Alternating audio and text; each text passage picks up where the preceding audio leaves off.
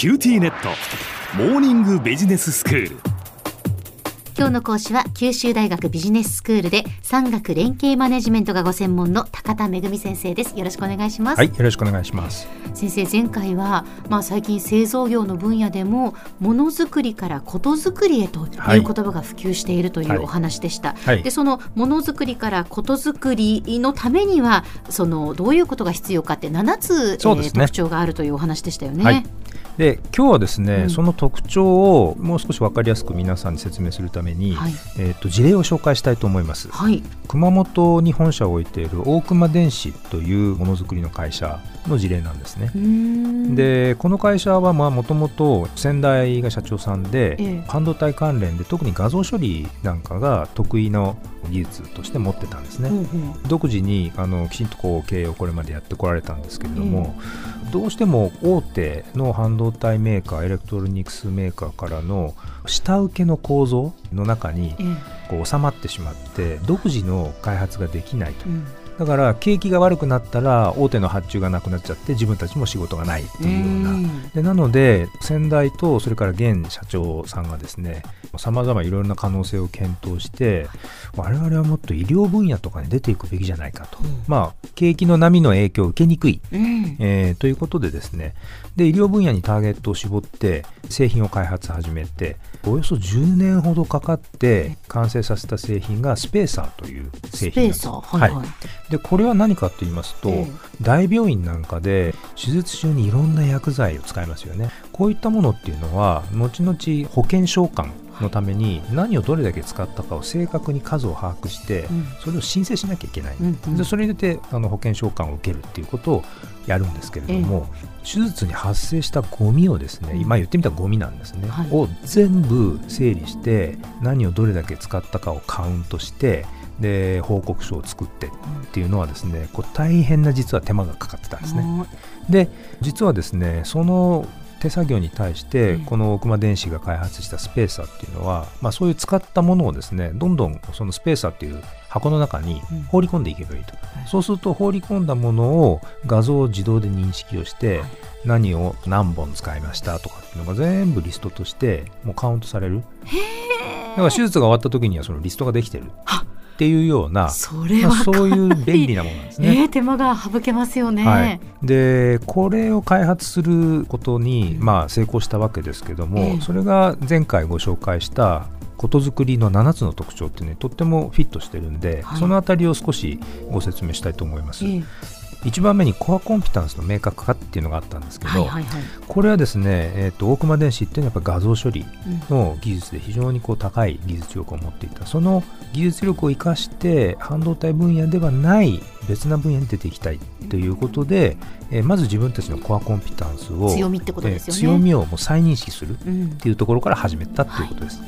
い、で2つ目の徹底した現場主義。これはですねこのスペーサーっていうのを開発するにあたって現社長さんがですね関東の方の大病院に、まあ、縁があってずっとこう病院の中でですね何が課題なのかっていうのを調査させてもらう。っていうことができてそれ1年間あの張り付いたそうなんですね。へえ1年間ですか。ええ、で手術でゴミが出てくるっていうのも注目していてなのでそのゴミをですね終わった後のゴミをこう整理したりリスト化したりみたいなのも自分も一緒にこう関わりながら、なのであの人はゴミばっかり扱ってるって言って病院の中ではゴミの人って呼ばれてたらしいんですね。でそのくらい現場にでそうすると現場のスタッフの人たちも何に一番困ってて何が一番大変なのかとかっていうのは生の声をこう聞かせてくれるんですね。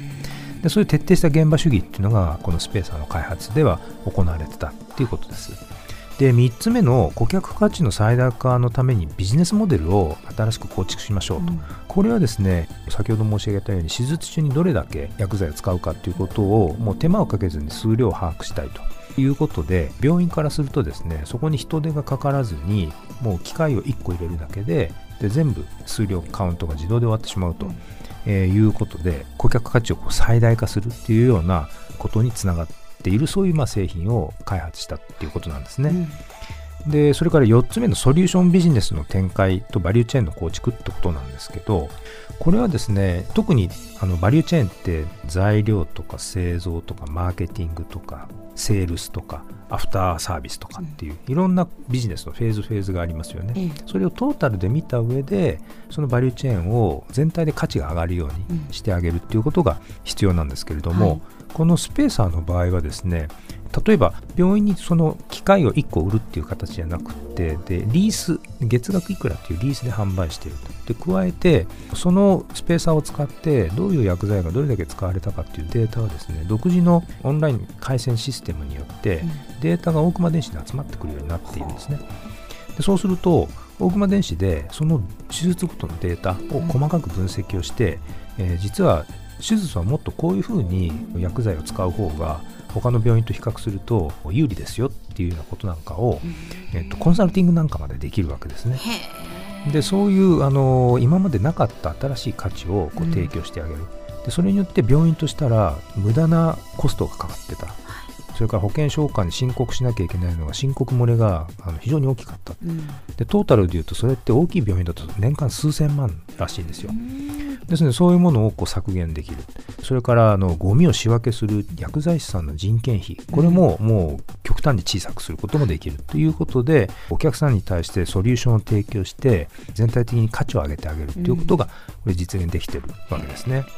それから、えっと、デジタルツールの活用ということで、これも先ほど申し上げたオンラインでデータを集めて、むしろデータビジネスみたいなこともこれはできるということがあるわけです。で他社との連携っていうことでいうとこれはですね筑波にある産総研っていう国の研究機関があるんですけども、えー、そこの人たちともかなり途中でですね共同研究をやったりして、えー、えーと不足している技術を補ったりなんかしたということがあります。で最後の7番目の組織開発とか人材育成それをこう実行させる経営者のリーダーシップの部分ですけど、これはもうやっぱり先代の社長と現社長がですね率先をして単なるものづくりではなくてことづくりって新しい価値づくりっていうことを進めていくっていうことを非常に忠実にやられたということなんですね、そういったところがまさにこの7つの特徴に合致してるんじゃないかなと思います。はい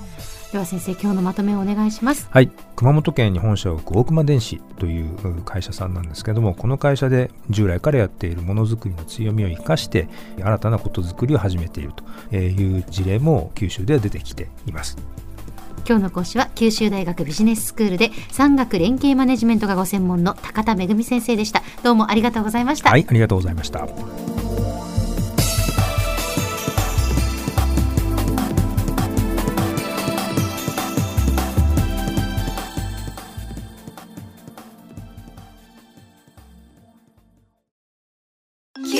QTnet お乗り換えのご案内です。毎月のスマホ代が高いと思われているお客様 QTモバイルにお乗り換えください。あなた乗り換えるわよ。お父さん早く。乗り換えるなら今格安スマホの QTモバイル